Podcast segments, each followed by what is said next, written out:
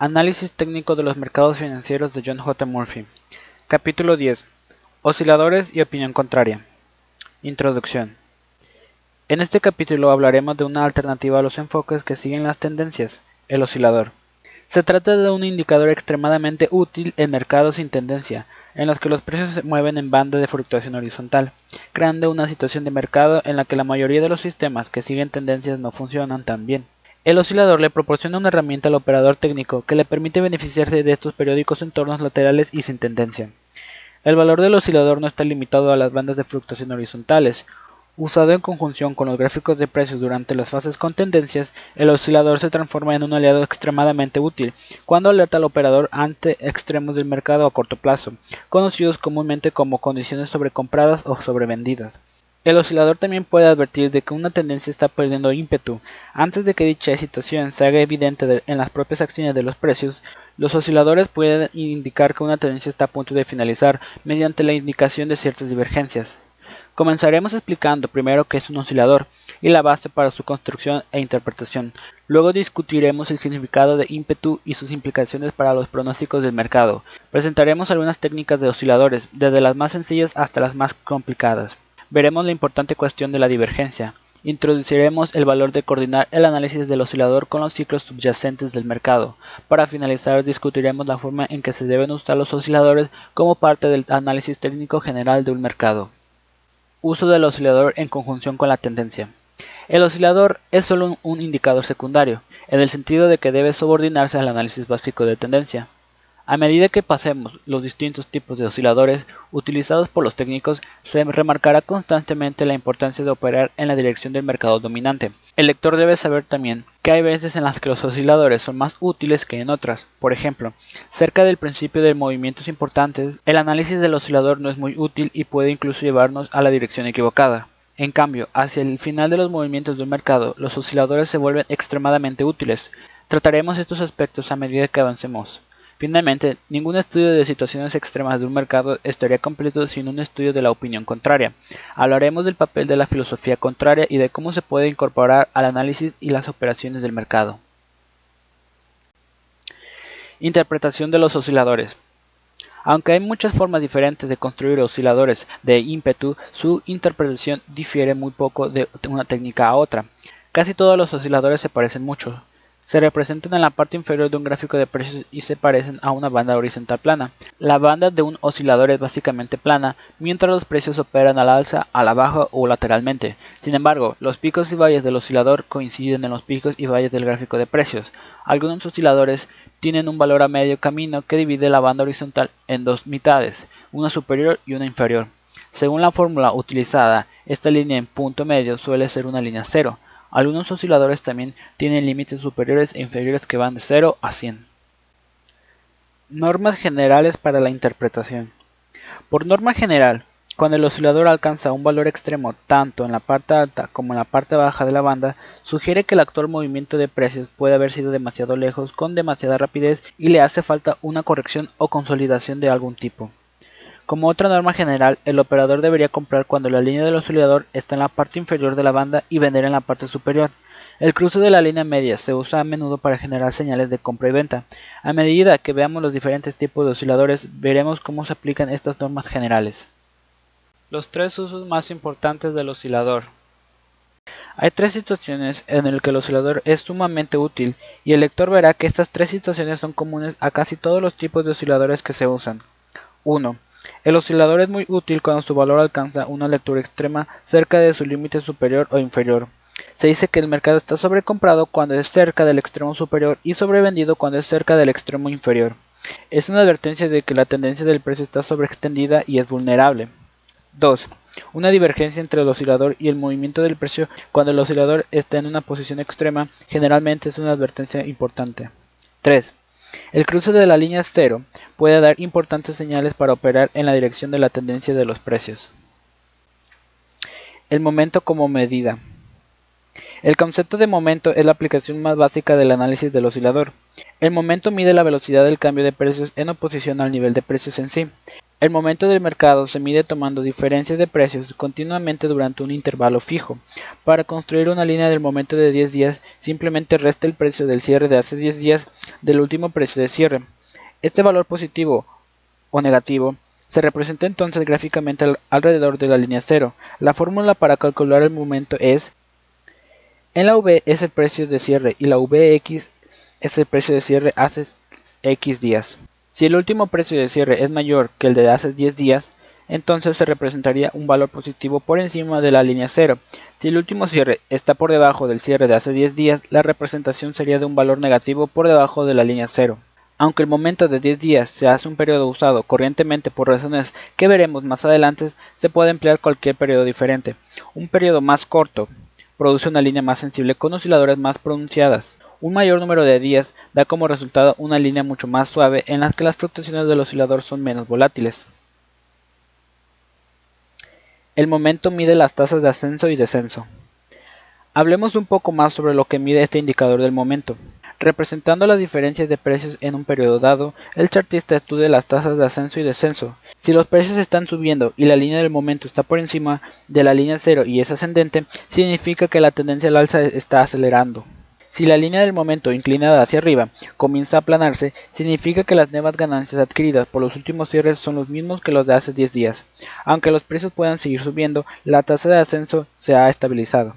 Cuando la línea de momento comienza a caer hacia la línea cero, la tendencia alcista de los precios está todavía vigente, pero su velocidad se está reduciendo. La tendencia al alza está perdiendo un momento. Cuando la línea del momento pasa debajo de la línea 0, el último cierre de 10 días queda también por debajo del cierre de hace 10 días y entra en efecto una tendencia a la baja a corto plazo. A medida que el momento sigue cayendo por debajo de la línea 0, la tendencia a la baja gana momento o impulso, y solo cuando la línea comienza a avanzar otra vez, el analista sabe que la tendencia a la baja se está desacelerando. Es importante recordar que el momento mide las diferencias entre precios en dos intervalos. Para que la línea avance, las ganancias del precio en el último día de cierre deben ser mayores que las ganancias de hace 10 días. Si los precios avanzan solamente la misma cantidad que hace 10 días, la línea de momento será plana. Si la última ganancia del precio es menor que la de hace 10 días, la línea del momento comienza a caer, aunque los precios estén subiendo todavía. Así es como la línea del momento mide la aceleración o la desaceleración del actual avance o retroceso en la tendencia de los precios. La línea del momento indica la dirección del precio. Por la forma en que está construida, la línea del momento siempre está un paso por delante del movimiento del precio. Encabeza el avance o el retroceso de los precios, luego se estabiliza mientras la tendencia actual del precio está todavía en efecto y finalmente comienza a moverse en la dirección opuesta cuando los precios comienzan a estabilizarse. El cruce de la línea cero como señal de operaciones. El gráfico del momento tiene una línea cero y muchos técnicos la utilizan para generar señales de compra y venta. Un cruce por encima de la línea cero sería una señal de compra y un cruce por debajo de la línea cero sería una señal de venta. De todos modos, debemos insistir aquí, otra vez que el análisis básico de la tendencia sigue siendo la consideración dominante. El análisis del oscilador no debe usarse como excusa para operar en contra de la tendencia prevaleciente del mercado. Las posiciones de compra solo se deben tomar cuando se dan cruces por encima de la línea cero si la tendencia de mercado es alcista. En cambio, cuando los cruces son por debajo de la línea cero, se deben tomar posiciones cortas solo si la tendencia del precio es bajista. Necesidad de un límite superior y uno inferior. Un problema con la línea del momento, tal cual queda descrita aquí, es la ausencia de un límite superior y otro inferior que sean fijos. Dijimos anteriormente que uno de los valores principales del análisis del oscilador es su capacidad de determinar cuando los mercados están en áreas extremas, pero ¿qué se considera demasiado alto o demasiado abajo en la línea del momento? La forma más sencilla de solucionar este problema es con la inspección visual. Compruebe la historia anterior de la línea del momento en el gráfico y trace las líneas horizontales a lo largo de sus límites superior e inferior. Estas líneas se tendrán que ajustar periódicamente, en especial después de que haya sucedido cambios pero es la forma más sencilla y más probablemente la más efectiva de identificar los límites extremos. La tasa de cambio como medida. Para medir la tasa de cambio se construye un coeficiente con el precio de cierre más reciente y el precio de hace un cierto número de días en el pasado. Para construir un oscilador de la tasa de cambio de 10 días, se divide el último precio de cierre por el cierre de hace 10 días. La fórmula es la siguiente en la que la V es el último cierre y la VX es el precio de cierre hace X días. En este caso, la línea del 100 es la línea media. Si el último precio es más alto que el precio de hace 10 días, la tasa de cambio resultante estará por encima de 100. Si el último cierre está por debajo del cierre hace 10 días, el coeficiente estará por debajo de 100.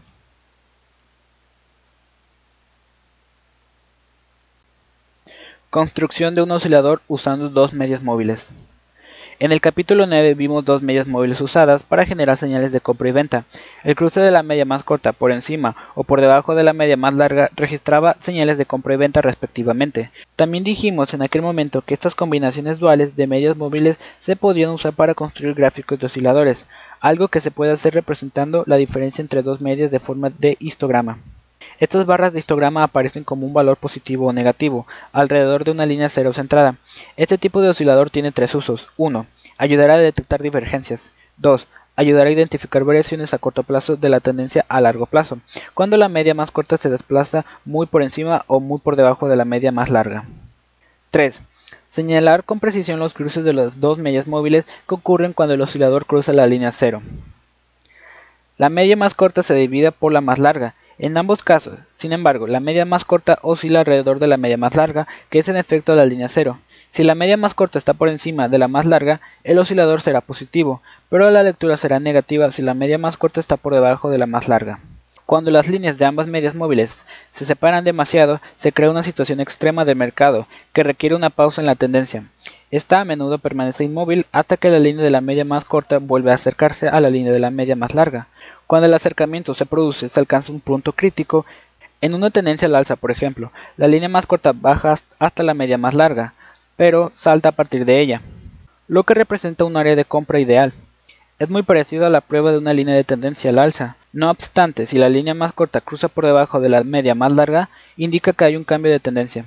En una tendencia a la baja, una subida de la media más corta hasta la más larga generalmente representa un área de venta ideal, a no ser que cruce la línea más larga, en cuyo caso se registraría una señal de cambio de tendencia. Las relaciones entre las dos medias se puede usar, por lo tanto, no solo como un excelente sistema para seguir tendencias, sino también para ayudar a identificar condiciones sobrecompradas y sobrevendidas a corto plazo. Índice del canal de mercancías. Es posible normalizar un oscilador dividiendo los valores entre un divisor constante. En la construcción de su índice del canal de mercancías, Donald Lambert comparaba el precio actual con una media móvil durante un periodo determinado, normalmente 20 días, y luego normaliza los valores del oscilador usando un divisor basado en una desviación media. Como resultado, el ISM fluctúa en una banda constante de más 100 en la parte superior hasta menos 100 en la parte inferior, Lambert recomendaba posiciones largas en aquellos mercados con valores superiores a más 100. Los mercados con valores ICM por debajo de menos 100 eran candidatos a las ventas en descubierto. Parece sin embargo que la mayoría de los chartistas usan el ICM simplemente como un oscilador sobrecomprado o sobrevendido. Utilizando así las lecturas por encima de más 100 se consideran sobrecompradas y por debajo de menos 100 se consideran sobrevendidas. Aunque el ICM fue desarrollado en principio para las mercancías, también se usa para operar con futuros de índices de valores y opciones como el CIP 100. Aunque 20 días es el valor común de incumplimiento en el ICM, el usuario puede variar el número para ajustar su sensibilidad. El índice de fuerza relativa. El IFR fue desarrollado por J. Wells Winder Jr., quien lo presentó en su libro New Concept in the Technical Trading Systems, publicado en 1978. Aquí veremos solamente los puntos principales, así que recomendamos la lectura del trabajo original de Winder, si se desea un enfoque más detallado. Dado que este oscilador particular es tan conocido entre los operadores, lo usaremos para demostrar la mayoría de los principios del análisis de los osciladores. Como Winder destaca, uno de los dos problemas principales en la construcción de una línea de momento es el movimiento errático causado con frecuencia por cambios bruscos en los valores que se dejan de lado. Un fuerte avance o retroceso hace 10 días puede causar cambios repentinos en la línea del momento, incluso si los precios actuales no muestran modificaciones. Por lo tanto, se necesita suavizar estas distorsiones para minimizarlas. El segundo problema es que existe la necesidad de una banda constante a efectos comparativos. La fórmula del IFR no solo proporciona la suavización necesaria, sino que también soluciona el último problema mediante la creación de una banda vertical constante que va de 0 a 100. La expresión Fuerza relativa, por cierto, no es muy apropiada y frecuentemente causa confusión entre aquellos que están más familiarizados con ella, tal como se usa en el análisis del mercado de valores. Fuerza relativa generalmente significa una línea de coeficiente que compara dos entidades diferentes. La relación entre un valor o grupo industrial y el índice SIP 500 es una forma de medir la fuerza relativa de los diferentes valores o grupos industriales, comparándolos con una referencia objetiva. Más adelante le mostraremos lo útil que puede ser el análisis de la fuerza relativa o coeficiente. El índice de fuerza relativa de Winder en realidad no mide la fuerza relativa entre diferentes entidades, y en ese sentido el nombre se presta a confusión. El IFR, sin embargo, sí que resuelve el problema del movimiento errático y la necesidad de unos límites superior e inferior constantes. La fórmula se calcula de la siguiente manera. En este cálculo se usan 14 días. 14 semanas se usan para los gráficos semanales, para encontrar el valor ascendente medio. Sume el total de puntos ganados en los días de subidas durante los 14 días y divide el total entre 14. Para encontrar el valor descendente medio, suma el total de puntos perdidos en los días de bajadas y divide el total entre 14. La fuerza relativa se determina entonces dividiendo la media ascendente por la media descendente.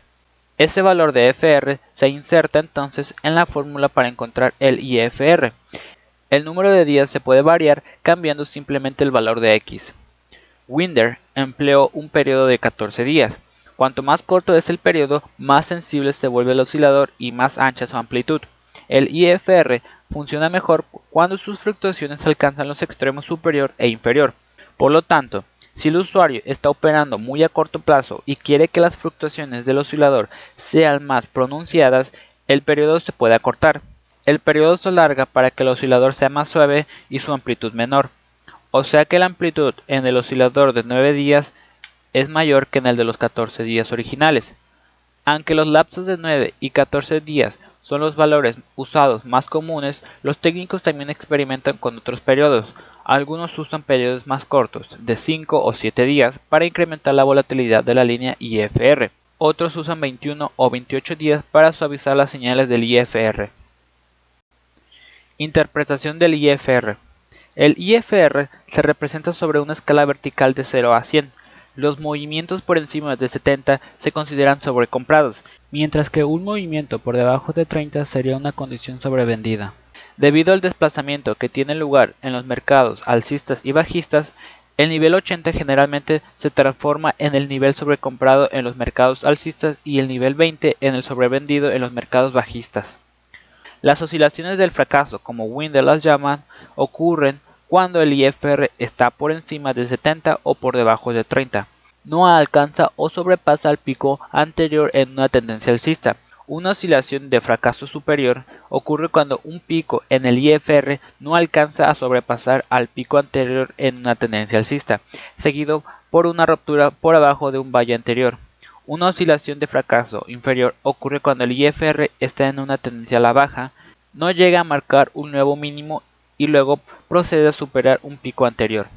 La divergencia entre el IFR y la línea del precio cuando el IFR está por encima de 70 o por debajo de 30 es una seria advertencia que debería tomarse en cuenta. El propio Winder considera que la divergencia es la característica individual más indicativa del índice de fuerza relativa. El análisis de la línea de tendencia se puede emplear para detectar cambios en la tendencia del IFR, y las medias móviles se pueden usar para el mismo fin. En mi propia experiencia personal con el oscilador del IFR, su mayor valor radica en las oscilaciones de fracaso o divergencias que tienen lugar cuando el IFR está por encima de 70 o por debajo de 30. Aclaremos otro punto importante del uso de osciladores. Cualquier tendencia fuerte, al alza o a la baja, normalmente produce una lectura de oscilador extrema antes de que pase mucho tiempo. En tales casos, Decir que un mercado está sobrecomprado o sobrevendido suele ser prematuro y puede llevar una salida anticipada de una tendencia rentable. En tendencias al alza fuertes, los mercados sobrecomprados pueden permanecer así durante algún tiempo. El hecho de que el oscilador se haya trasladado a la región superior no es razón suficiente para liquidar una posición larga. El primer movimiento hacia la región sobrecomprada o sobrevendida suele ser una simple advertencia. La señal a la que hay que prestarle mucha atención es el segundo movimiento del oscilador hacia la zona de peligro. Si el segundo movimiento no puede confirmar el movimiento del precio a nuevos máximos o nuevos mínimos, es posible que exista una divergencia. En ese punto se puede tomar algunas medidas defensivas para proteger las posiciones existentes. Si el oscilador se mueve en la dirección opuesta, superando un máximo o un mínimo, se confirma la existencia de una divergencia o una oscilación de fracaso. El nivel 50 es el valor medio del IFR y con frecuencia servirá de apoyo en los retrocesos y de resistencia en las recuperaciones. Algunos operadores consideran los cruces del IFR por encima y por debajo del nivel 50 como señales respectivas de compra y venta. El uso de las líneas 70 y 30 para generar señales. En los valores 70 y 30 aparecen las líneas horizontales en el gráfico del oscilador, y los operadores a menudo usan esas líneas para generar señales de compra y venta. Ya sabemos que un movimiento por debajo de 30 advierte sobre una condición sobrecomprada. Supongamos que el operador piensa que un mercado está por llegar a su punto más bajo y que busca una oportunidad de compra. Ve que el oscilador desciende por debajo de 30. Algún tipo de divergencia o patrón doble inferior puede desarrollarse en el oscilador en esa región sobrecomprada. Un nuevo cruce por encima de la línea 30 en ese punto se toma como confirmación de que la tendencia en el oscilador se ha vuelto hacia arriba y por consiguiente en un mercado sobrecomprado. Un nuevo cruce por debajo de la línea de 70 se puede usar como una señal de venta. El proceso estocástico. El proceso estocástico fue popularizado por George Land. Se basa en la, observación de que a medida que los precios incrementan, los precios de cierre tienden a acercarse más al extremo superior de la banda de precios. Por el contrario, en las tendencias a la baja, el precio de cierre tiende a acercarse al extremo inferior de la banda. En el proceso estocástico se usan dos líneas, la línea K y la D. Esta última es la más importante y la que proporciona las señales principales. La intención es determinar dónde está el precio de cierre más reciente en relación con la banda de precios de un periodo dado. 14 es el periodo usado más comúnmente para este oscilador. Para determinar la línea K, que es la más sensible de las dos, la fórmula es en la que C es el último cierre, L14 es el mínimo más bajo de los últimos 14 periodos y H14 es el máximo más alto de los mismos 14 periodos. La fórmula simplemente mide en una base porcentual de 0 a 100, donde está el precio de cierre en relación con la banda de precios total de un periodo seleccionado. Una lectura muy alta pondría el precio de cierre cerca de la parte más alta de la banda, mientras que una lectura baja lo situaría cerca de la parte inferior. La segunda línea es una media móvil de tres periodos de la línea K. Esta fórmula produce una versión llamada estocástica rápida. Una media de otros tres periodos de ambas líneas permite capturar una versión más suave llamada estocástica lenta. Casi todos los operadores prefieren la estocástica lenta debido a que sus señales son de mayor confianza. Estas fórmulas producen dos líneas que oscilan entre una escala vertical de 0 a 100. La línea K es una línea más rápida, mientras que la D es más lenta. La señal principal que hay que vigilar es la divergencia entre la línea D y el precio del mercado subyacente cuando la línea D está en una zona sobrecomprada o sobrevendida.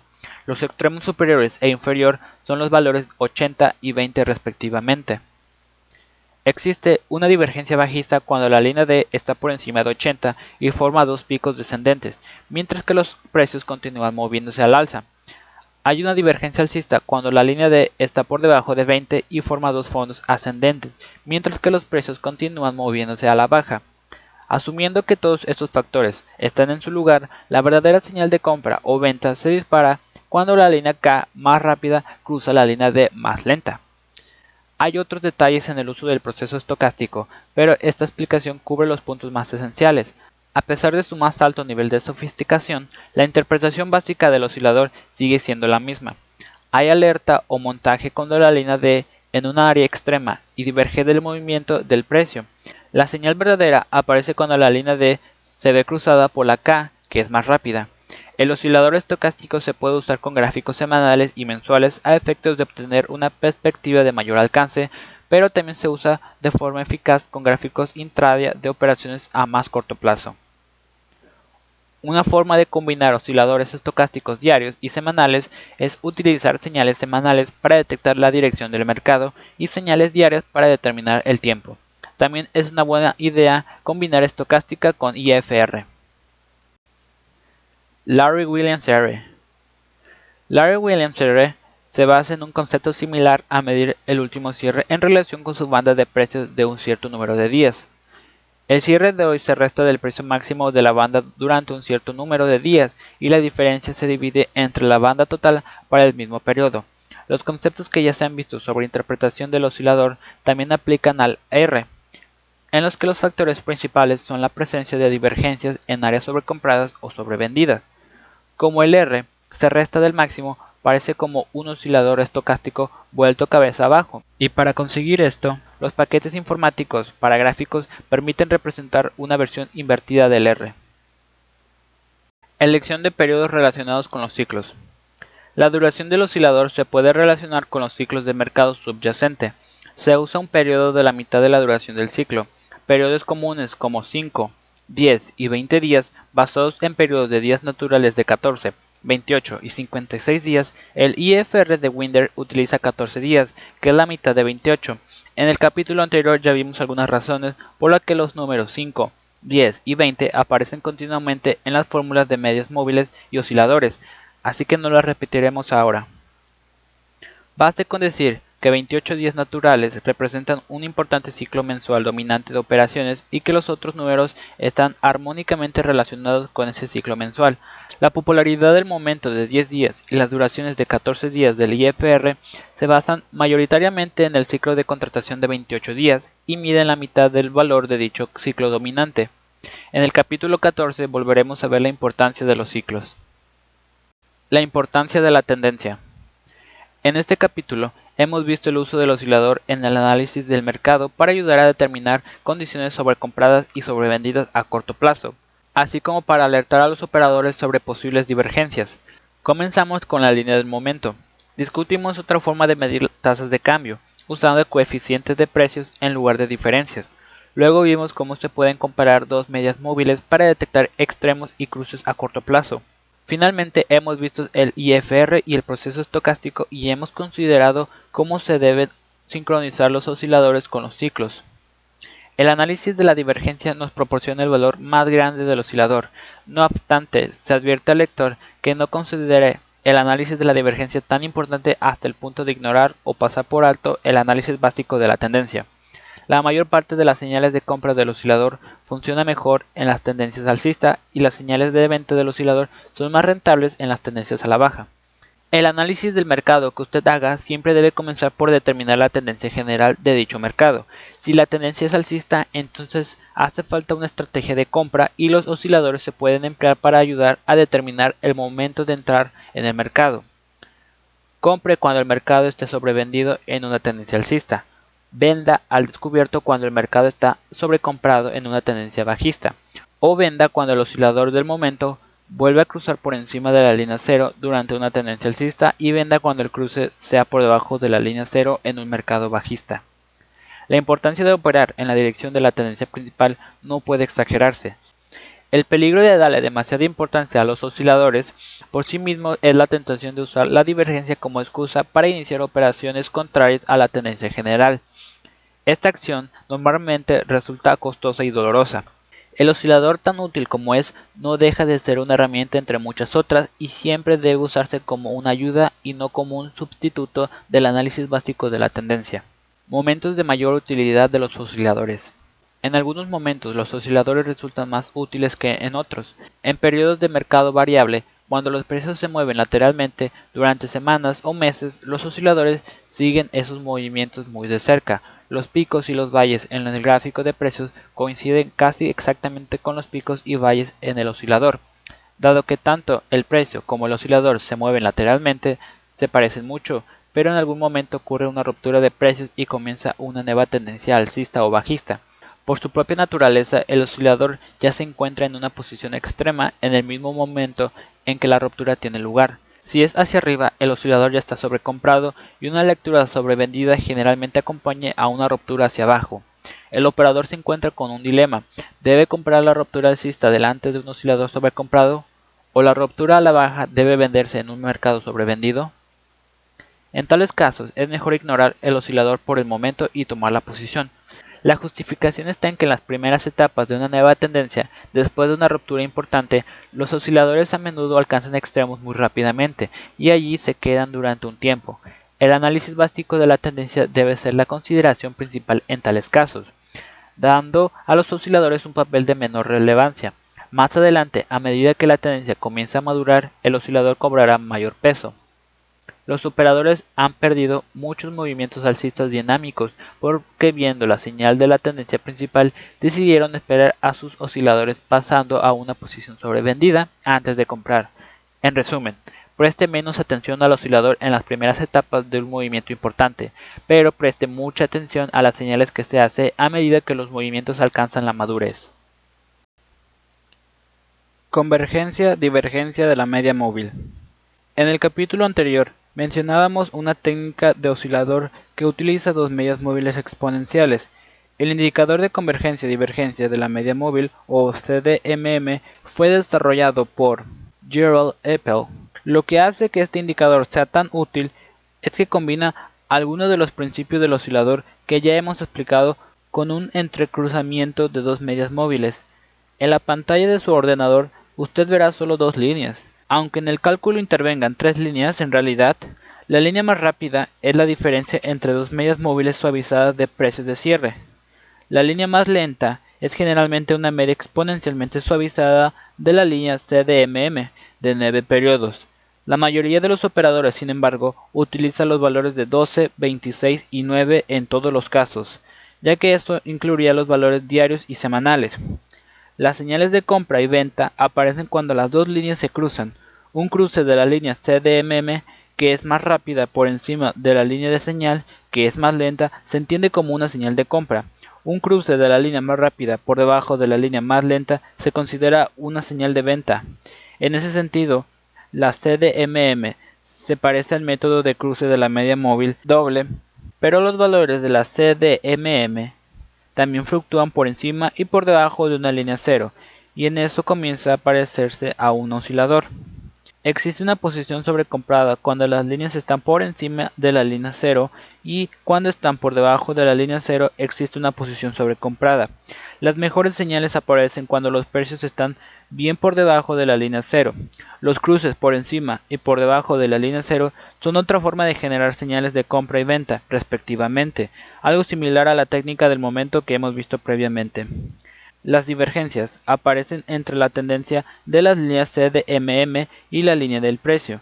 Existe una divergencia negativa o bajista cuando las líneas CDMM están por encima de la línea cero y comienzan a debilitarse mientras los precios continúan la tendencia al alza. Con frecuencia se trata de una advertencia de un movimiento máximo del mercado. Existe una divergencia positiva o alcista cuando las líneas CDMM están por debajo de la línea cero y comienzan a subir por delante de la línea del precio. Con frecuencia, es una advertencia anticipada de un mínimo del mercado. En las líneas CDMM se pueden trazar líneas de tendencia sencillas que ayuden a identificar cambios importantes de la tendencia. Histograma CDMM en este mismo capítulo ya hemos mostrado cómo se podría construir un histograma que represente la diferencia entre dos líneas de medias móviles. Usando la misma técnica, las dos líneas CDMM se pueden transformar en un histograma. El histograma consiste de barras verticales que muestran la diferencia entre las dos líneas CDMM. El histograma tiene una línea cero propia, cuando las líneas CDMM están en una alineación positiva, el histograma está por encima de la línea 0. Los cruces del histograma por encima y debajo de su línea 0 coinciden con las señales de compra y venta que provienen del cruce de la CDMM. El verdadero valor del histograma es detectar cuando se estrecha o se amplía la diferencia entre las dos líneas. Cuando el histograma está por encima de su línea 0, pero comienza a caer hacia la línea 0, la tendencia alcista se está debilitando. Por el contrario, cuando el histograma está por debajo de su línea 0 y comienza a subir dirigiéndose hacia la línea 0, la tendencia bajista está perdiendo su momento. Aunque no se dé ninguna señal de compra o venta hasta que el histograma cruce su línea cero, los cambios del histograma proporcionan advertencias más tempranas de que la tendencia actual está perdiendo momento. Los cambios en el histograma para dirigirse otra vez a la línea cero siempre preceden las señales de cruces. Estos cambios del histograma son muy útiles para detectar señales de salida tempranas de posiciones existentes. Es mucho más peligroso usar los cambios del histograma como excusa para iniciar nuevas posiciones en contra de la tendencia prevaleciente. Combinación de gráficos semanales y diarios. Como con todos los indicadores, las señales en los gráficos semanales son más importantes que las de los gráficos diarios. La mejor forma de combinarlos es usar señales semanales para determinar la dirección del mercado y señales diarias para afinar los puntos de entrada y salida. La señal diaria se sigue solo cuando coincide con la señal semanal y usadas de esa forma las señales semanales se transforman en filtros de tendencia para las señales diarias. De este modo se evita usar señales diarias para operar en contra de la tendencia prevaleciente. Dos sistemas de cruces en los que este principio es esencialmente cierto son el de CDMM y el estocástico. El principio de la opinión contraria en los futuros. El análisis de los osciladores en el estudio de las situaciones extremas en el mercado, una de las teorías más ampliamente seguidas para seguir esas situaciones extremas del mercado es el principio de la opinión contraria. Al principio del libro identificamos dos filosofías principales del análisis del mercado, el análisis fundamental y el técnico. La opinión contraria, aunque generalmente se la incluye en la categoría del análisis técnico, se describe mejor como una forma de análisis psicológico. La opinión contraria añade el tercer elemento importante del análisis de mercado, el psicológico, al determinar el grado de posición alcista o bajista entre los participantes de los diferentes mercados financieros. El principio de la opinión contraria sostiene que cuando la vasta mayoría de la gente está de acuerdo sobre algo, generalmente se equivoca. Un verdadero seguidor del principio contrario, por lo tanto, primero tratará de determinar lo que está haciendo la mayoría para a continuación actuar en la dirección opuesta. Humphrey Bay Nail, considerado el decano del pensamiento contrario, describió sus teorías en un libro publicado en 1954 llamado El arte de pensar lo contrario. Diez años más tarde, en 1964, James J. Sibet comenzó a aplicar los principios de Nail a las operaciones de futuros mediante la creación de un servicio de consultoría llamado Market Bain, que incluye los números del consenso alcista. Cada semana se hace un sondeo de las crónicas bursátiles para determinar el grado de tendencia alcista o bajista entre los profesionales del sector. El propósito del sondeo es cuantificar el sentimiento del mercado, otorgándole unos números que se pueden utilizar y usar en el proceso de pronosticar el mercado. El razonamiento que hay detrás de este enfoque es que casi todos los operadores de futuros están influidos por los servicios de asesoramiento sobre el mercado. Por lo tanto, en el seguimiento de las opiniones de las crónicas bursátiles profesionales se puede obtener una medida razonablemente exacta de las actitudes del público operador. Otro servicio que proporciona una indicación del sentimiento del mercado es el Consensus Index of Bullish Market Opinion, publicado por Consensus National Commodity Futures, Weekly. Estos datos se publican cada viernes y utilizan el 75% como medida de sobrecomprado y el 25% como medida de sobrevendido. Interpretación de los números de consenso alcista. La mayoría de los operadores parece emplear un método bastante sencillo para analizar estos números semanales. Si los números están por encima del 75%, se considera que el mercado está sobrecomprado y significa que puede haber un máximo cercano. Una lectura por debajo del 25% se interpreta como una advertencia de una condición sobrevendida y de la posibilidad incrementada de que un mínimo de mercado se esté aproximando. La opinión contraria mide el poder de compra o venta restante. Considera el caso de un especulador individual. Asuma que el especulador lee su crónica bursátil favorita y se convence de que el mercado está a punto de subir de modo sustancial. Cuanto más alcista sea el pronóstico, más agresiva será la aproximación que el operador haga al mercado. Pero cuando los fondos de ese especulador individual estén completamente comprometidos con ese mercado particular, estará sobrevendido, lo que significa que no habrá más fondos para dedicar al mercado. Extendiendo esta situación para que incluya a todos los participantes en el mercado, si el 80-90% de los operadores tiene una situación alcista, se entiende que es porque ya han tomado sus posiciones en el mercado. Así que, ¿quién queda para comprar y hacer subir el mercado? Esta es una de las claves para entender el principio de la opinión contraria. Si el sentimiento mayoritario de los operadores del mercado está en un lado de dicho mercado, simplemente no queda suficiente presión compradora o vendedora para continuar la tendencia existente. La opinión contraria mide las manos fuertes en oposición a las débiles. La segunda característica de esta filosofía es su capacidad para comparar las manos fuertes con las débiles. Las operaciones con futuros son un juego de suma cero. Para cada posición larga hay también una corta. Si el 80% de los operadores están en el lado largo del mercado, entonces el 20% restante tiene que estar suficientemente bien financiado como para absorber las posiciones largas que tiene el 80%. Las que tienen posiciones cortas, por lo tanto, tienen que sostener posiciones mucho más largas que los que propiamente tienen posiciones largas. Además, esto significa que los que tienen posiciones cortas deben estar bien capitalizados y se les considera manos fuertes, el 80% de los operadores que individualmente tienen posiciones mucho más pequeñas son considerados como las manos débiles, que se verán obligados a liquidar sus posiciones largas ante cualquier cambio repentino de los precios. Algunas características adicionales de los números de consenso alcista. Consideremos algunos aspectos adicionales que se deben tener presentes cuando se usan estos números. La norma o punto de equilibrio está en el 55%, lo que permite un sesgo alcista por parte del público en general. Se considera que el extremo más alto es el 90% y el más bajo el 20%. Una vez más, se suben las cifras ligeramente para permitir el sesgo alcista. Generalmente se considera una posición contraria cuando los números de consenso alcista están por encima del 90% o por debajo del 20%.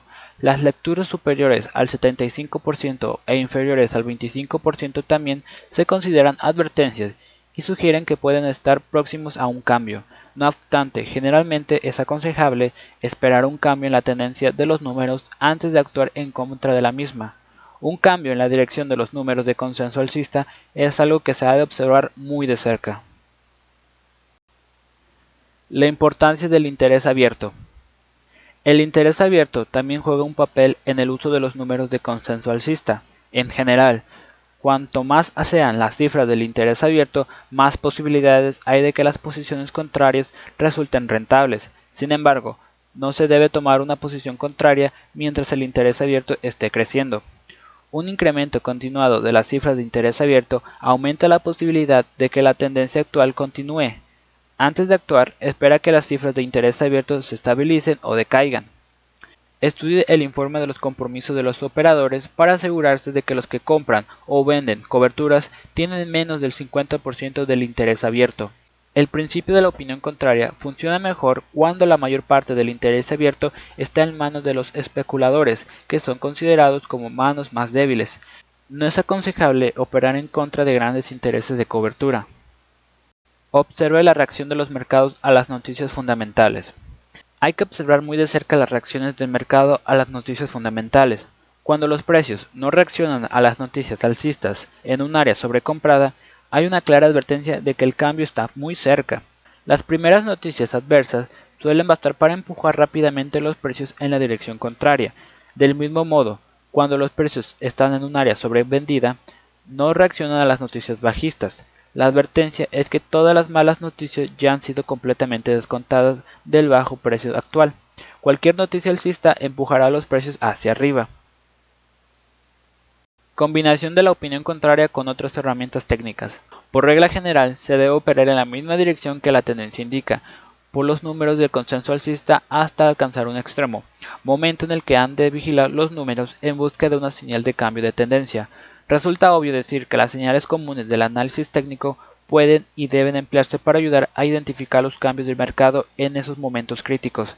La ruptura de los niveles de apoyo o resistencia, líneas de tendencia o medias móviles se puede utilizar para ayudar o confirmar que la tendencia está realmente cambiando. Las divergencias en los gráficos de osciladores son especialmente útiles cuando los números del consenso alcista indican sobre compra o sobreventa. Lecturas de los sentimientos del inversor. Cada semana, en la sección llamada Laboratorio del Mercado, Barons incluye un grupo de números bajo el título Lectura de los sentimientos del inversor.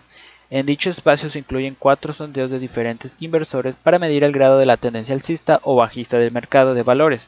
Se dan las cifras de la última semana y las correspondientes a las dos y tres semanas anteriores para usar como referencias de comparación. A continuación veremos un ejemplo al azar de cómo podrían ser las cifras de la semana pasada. Recuerde que estos números son indicadores contrarios. Demasiada tendencia al alza es mala y demasiada tendencia a la baja es buena.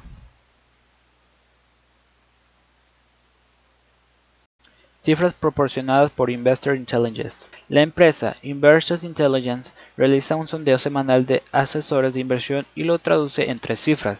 El porcentaje de asesores que invierten que son alcistas, los que son bajistas y los que esperan una corrección del mercado. Las lecturas alcistas por encima del 55% advierten que hay demasiado optimismo y son potencialmente negativas para el mercado.